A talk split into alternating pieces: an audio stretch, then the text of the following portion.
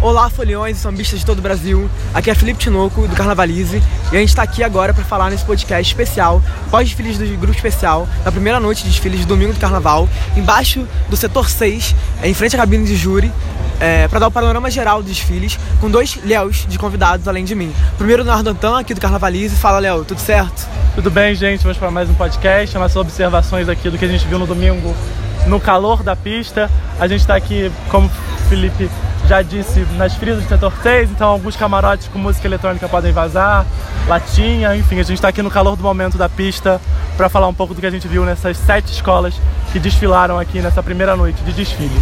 É, todos, todas as escolas foram contempladas nas nossas crônicas no nosso site. Você pode saber um pouco mais sobre cada desfile, quesito a quesito, nos textos com as minhas opiniões do Felipe Tinoco e redigidos muito bem pela Beatriz Freire. É só acessar lá o www.carnavalize.com. E além de mim, o outro Leonardo que está presente aqui é o Leonardo Dai da TV Baticumbum. Tudo bem, Leão?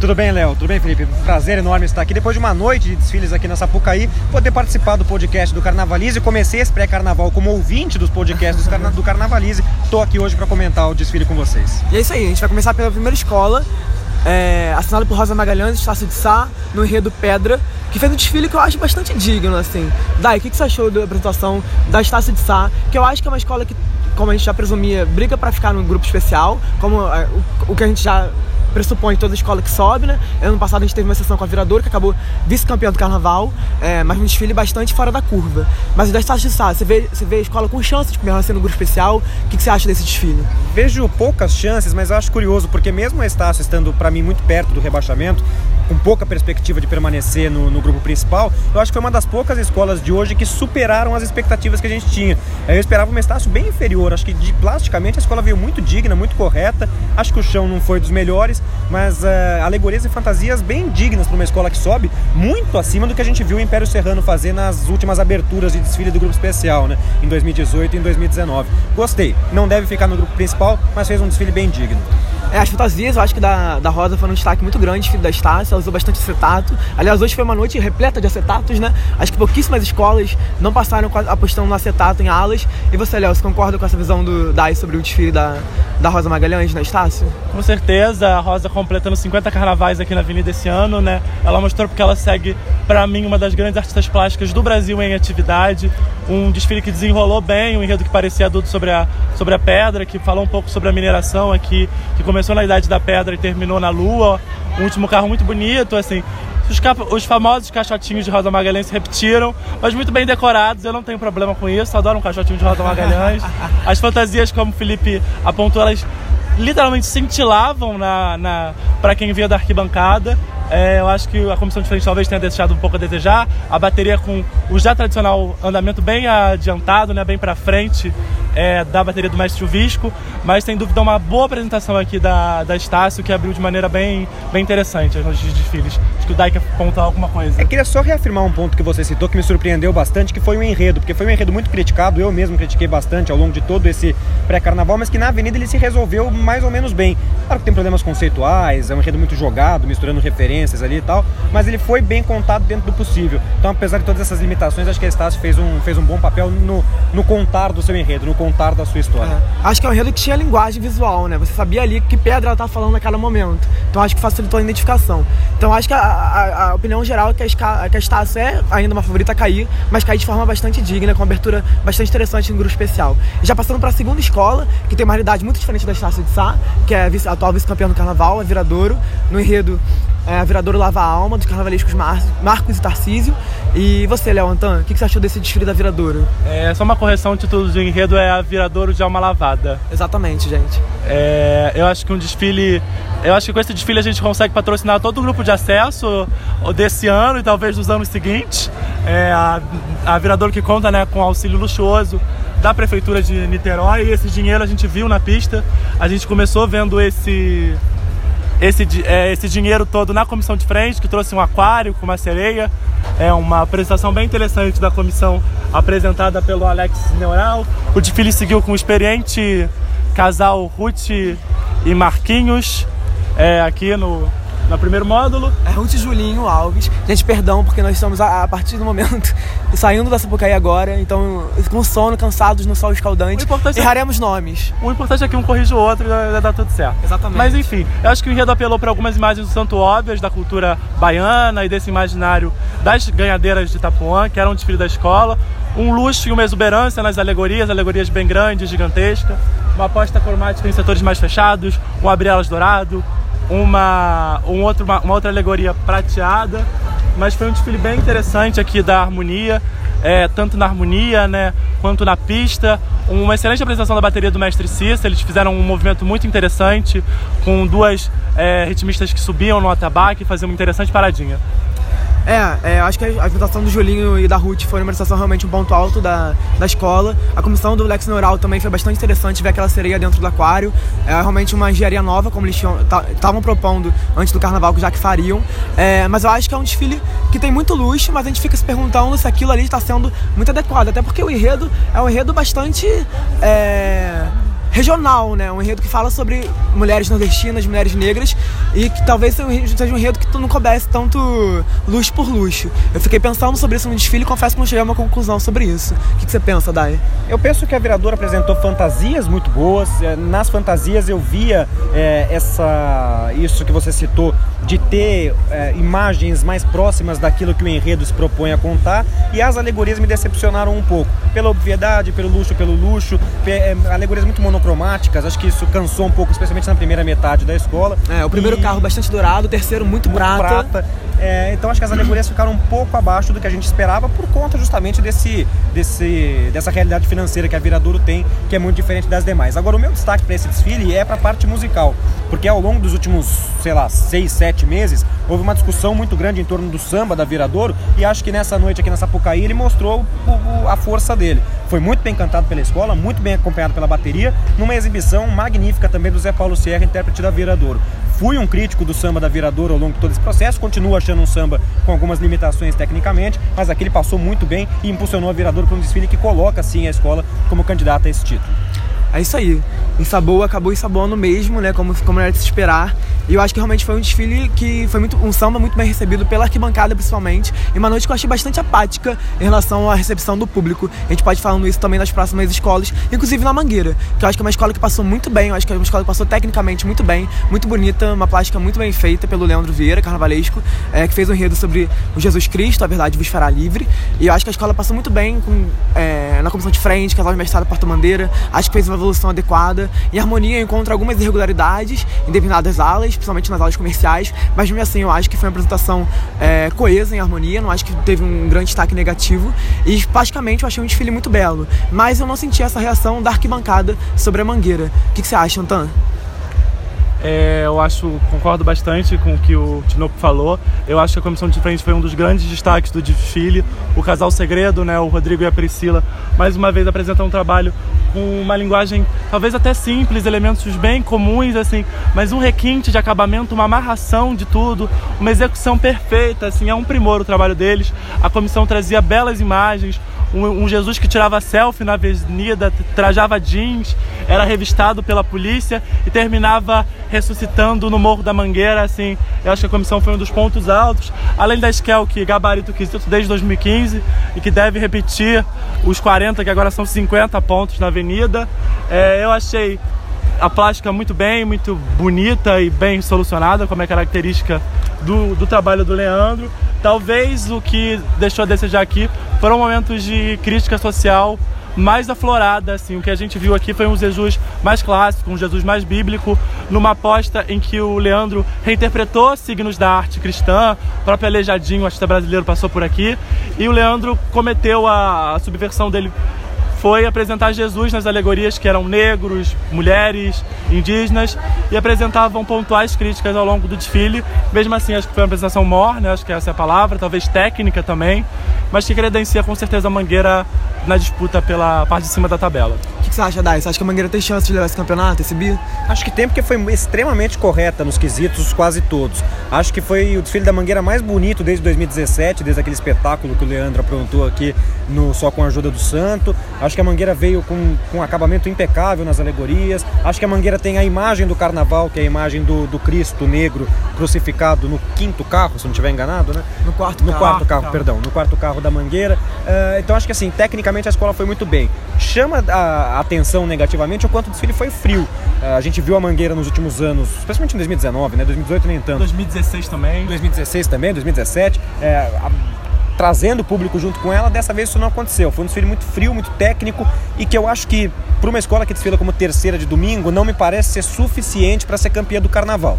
Agora, pela correção que a Mangueira apresentou no, nos quesitos todos, acho que não tem nenhum quesito que você olhe e fale assim, é certeza que a Mangueira vai perder ponto. Acho que tem dúvida em harmonia, tem dúvida na bateria, que para mim também ficou um pouco abaixo do que, do que poderia render, mas é uma escola que sem dúvida alguma mostrou por que, que é hoje uma das maiores potências do carnaval, porque tem segmentos muito fortes e quesitos que são muito bem defendidos. Então acho que é sim uma, uma, uma boa aposta para se não ser a campeã do carnaval, figurar entre as três primeiras colocadas. É, a Mangueira conta com um elenco muito bom, né? Um elenco estrelar em todo seu corpo. Eu acho que isso acabou se confirmando na Sapucaí, embora a reação do público não tenha sido tão forte. E seguindo é, ali naquela área de São Cristóvão, na zona norte do Rio de Janeiro, a gente desce a ponte, vai ali para pro Tuiuti, é, no enredo Santo e o Rei em Cantarias de Sebastião, assinado por João Vitor Araújo, na sua reestreia no grupo especial.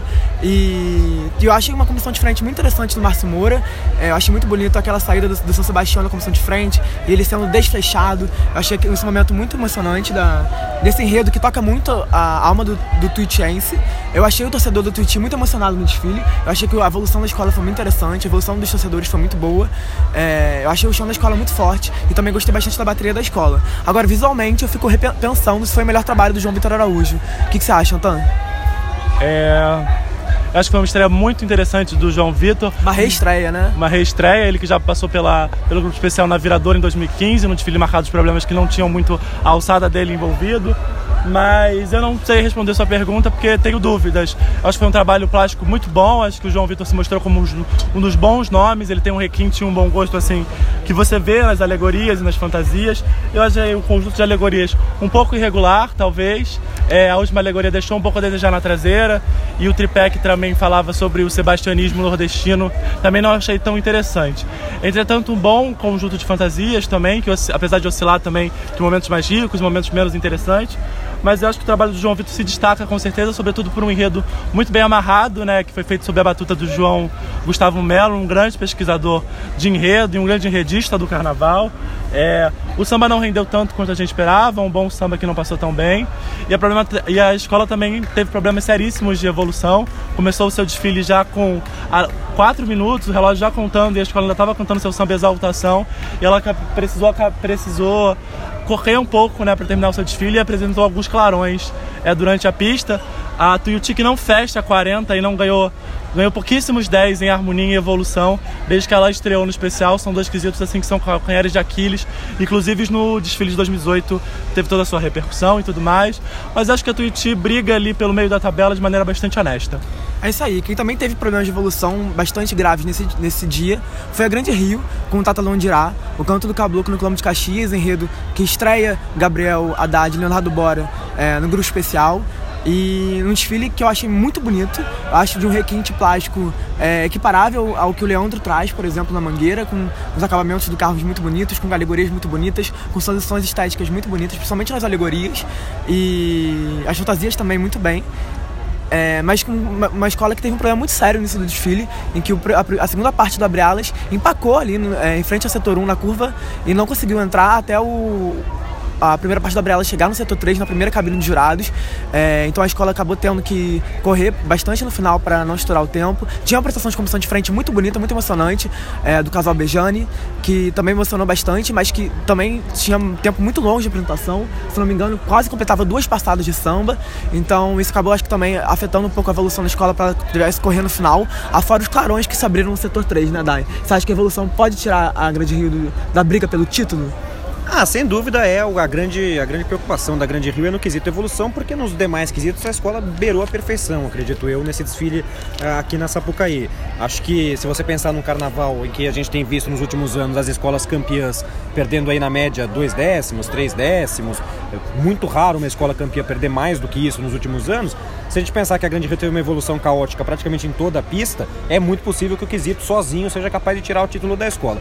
Agora, independentemente de tudo isso, eu acho que é, é, é, muito gostoso quando a gente termina um desfile de escola de samba e pode dizer a seguinte frase, que é muito raro a escola tal fez o melhor desfile de sua história. E eu acho que a gente pode dizer isso da Grande Rio. Independentemente desse problema de evolução, que enfim é uma, uma pena e, e, deve ser penalizado, acho que a escola desfilou incorporada nesse enredo. A gente falou muito, todo mundo falou muito em renascimento da Grande Rio, ressurgimento, refundação e tudo mais. E foi isso mesmo. A Grande Rio meio que de uma hora para outra teve um estalo e falou: isso aqui é escola de samba. E a partir desse samba, que é de longe o melhor do ano, a escola fez o seu melhor desfile aqui. Foi lindo de ver, um trabalho impecável do Gabriel Haddad e do Leonardo Bora. O Gabriel teve problemas, por exemplo, um dos carros mais lindos do ano, certamente. Um desfile deslumbrante do início ao fim, bem acabado do primeiro ao último carro, muito bonito, fantasias muito bonitas, muito caprichadas e uma pena esse descompasso na evolução, porque no resto, mesmo nos quesitos de chão, bateria, harmonia e tudo mais, a escola também esteve impecável. Para mim, com buraco e tudo, a melhor escola de domingo e uma das grandes favoritas ao título desse carnaval. Olha aí, Leonardo Dai colocando ainda com buraco e tudo a Grande Rio lá nas cabeças. Eu também acho que a escola concorre pelo título ainda com um problema de evolução, principalmente que foi no início do desfile, né? Então pode ser, embora tenham duas cabines no primeiro modo dos jogadores, pode ser notas que venham a ser descartadas, ou outras escolas também, pelo menos hoje, é, podem ser descontadas em outros quesitos. Amanhã, se ninguém passar perfeita, isso também pode é, beneficiar a Grande Rio. E o Dai vai falar mais um comentário. É porque me parece muito claro, a não ser que aconteça algo muito sobrenatural amanhã, que nós não vamos ter uma campeã de 270 pontos igual foi a Mangueira no ano passado.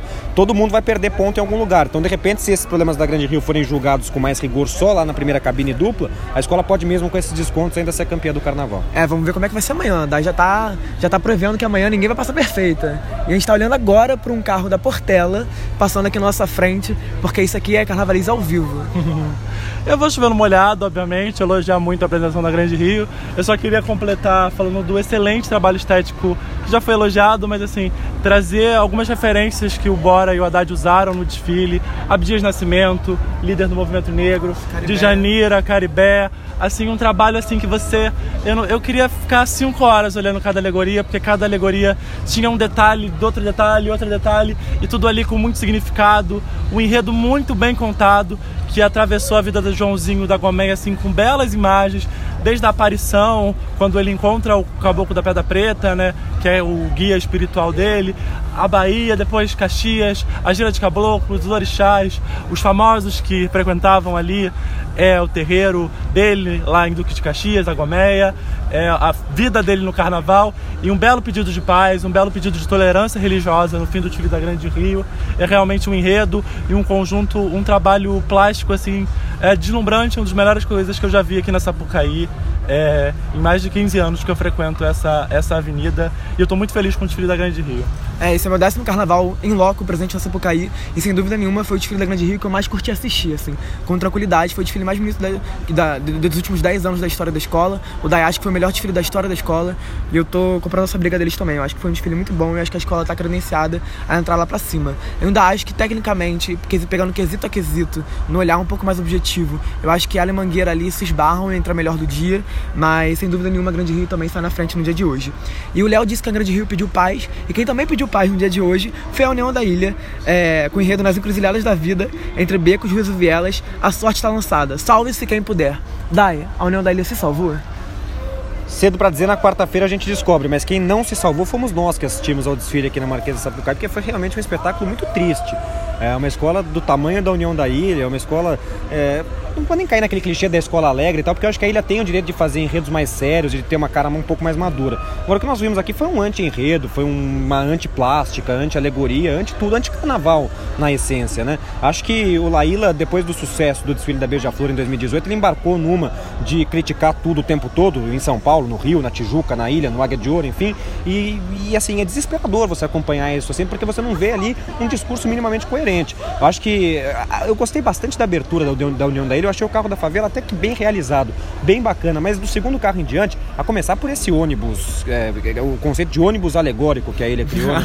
ele passou um ônibus Vamos de inovação. Que é, que é a inovação, que é a inovação do desfile e que terminou, terminou não, não, não sendo o último carro, mas assim, no final tinha um carro que era um monte de pinico ali, o cara com faixa presidencial em cima da privada, enfim, um desfile de muito mau gosto, teve problemas de evolução também muito sérios, e o que me chamou a atenção é que a revolução que a ilha prometeu para esse desfile não aconteceu. Foi um desfile conservador do ponto de vista do seu desenvolvimento, não tivemos nada aqui espetacular, além desse ônibus alegórico, né, que enfim, você pegar um ônibus e colocar como uma alegoria, e foi muito, muito mal feito, com muito mau gosto.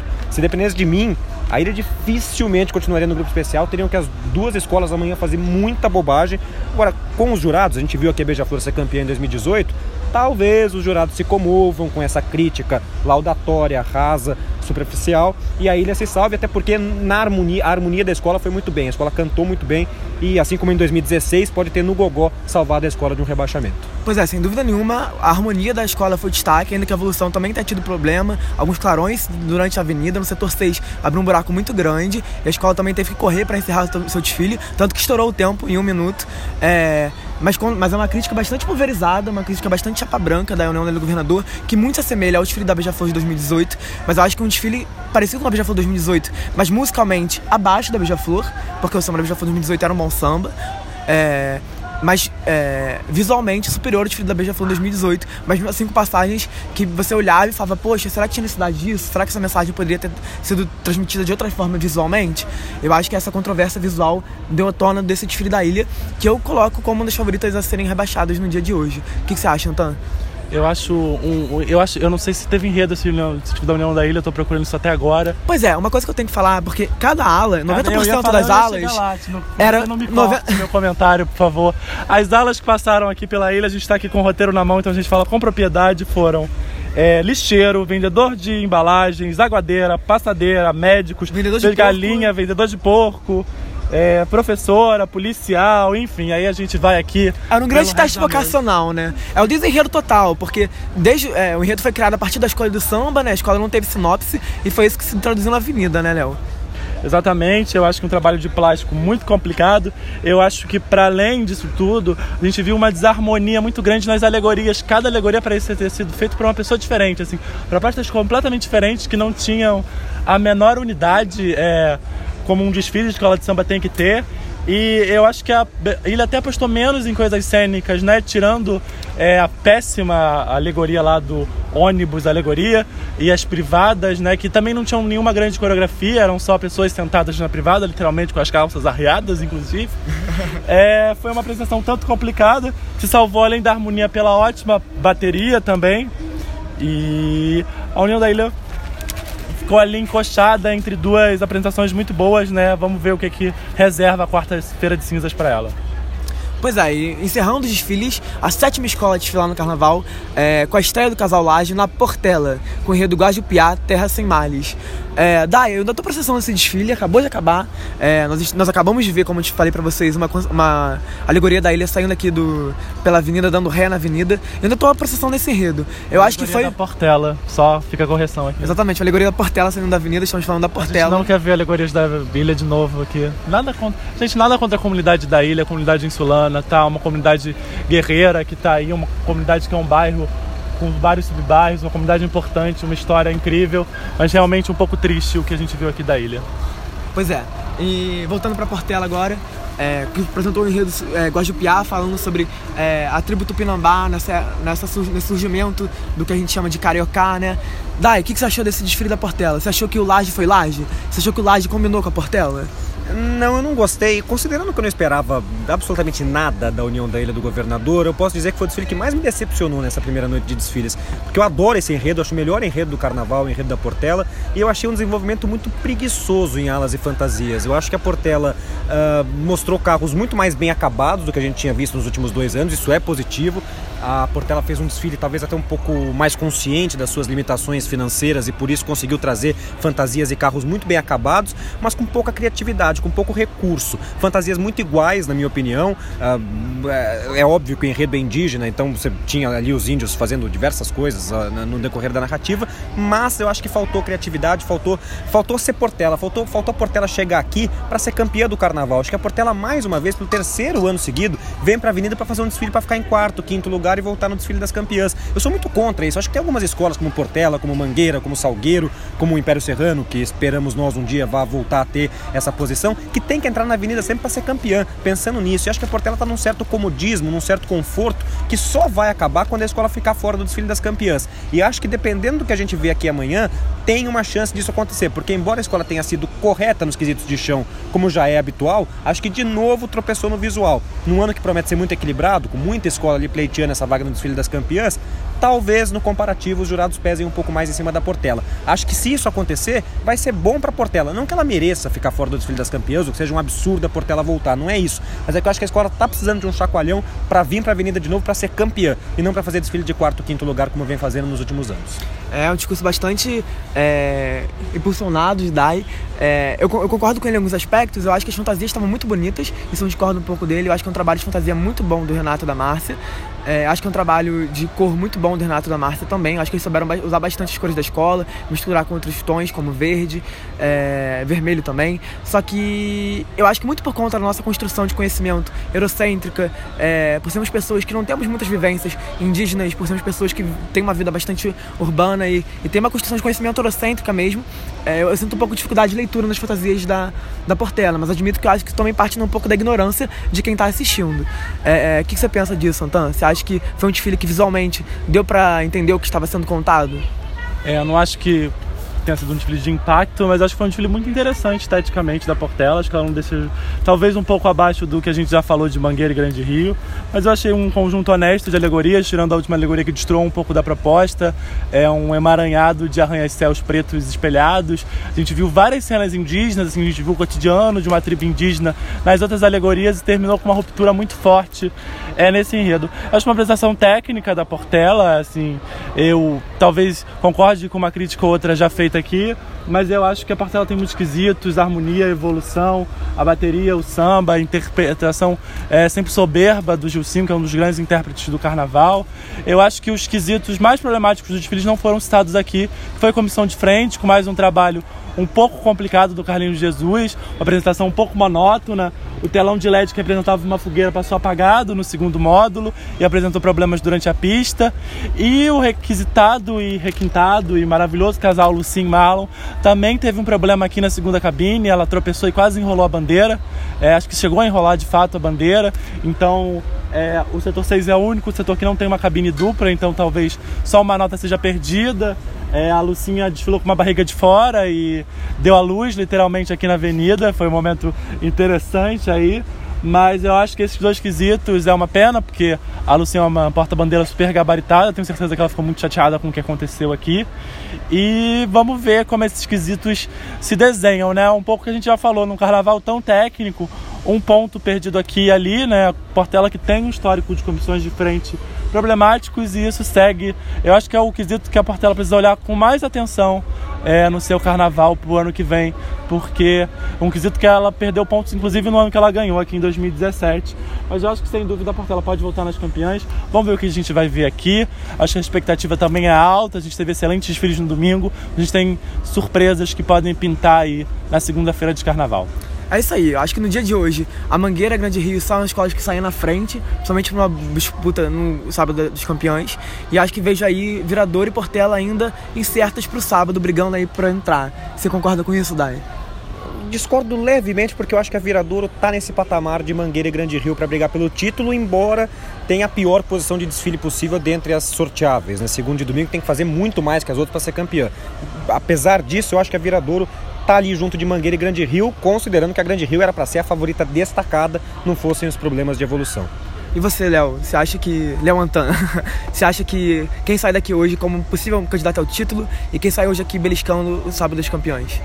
É, eu acho que eu coloco a Vereadora um pouco mais abaixo de Mangueira e Grande Rio, a Portela ali é, num patamar pouco parecido com a Viradouro, né? É porque é aquilo, são propostas muito diferentes, né? A Viradouro veio com uma opulência, com uma coisa enorme, e aí as pessoas adoram ver o luxo, que já saem falando, ah, meu Deus, campeã. Mas a Portela passou um conjunto alegórico muito correto, tirando de uma alegoria. Eu não tiraria pontos, talvez, é, das alegorias da Portela. Então a gente tem que ver como é que o júri vai, vai é, se reagir a isso, né? E esperar que tudo se confirme aí na quarta-feira de cinzas. É isso aí então, acho que ter, vamos ter uma disputa bastante acirrada pelo Sábado das Campeãs. Eu já acho que temos quatro escolas com possibilidades reais de sábado e amanhã vamos ver como o cenário se desenha. É, nós voltamos amanhã com os textos é, com a cobertura completa do Carnavalismo no nosso Twitter, com os textos de resenhas lançados minutos após os desfiles, um trabalho intenso que a gente faz para fazer a melhor cobertura para vocês. Então continue conosco e carnavalize com a gente. Valeu!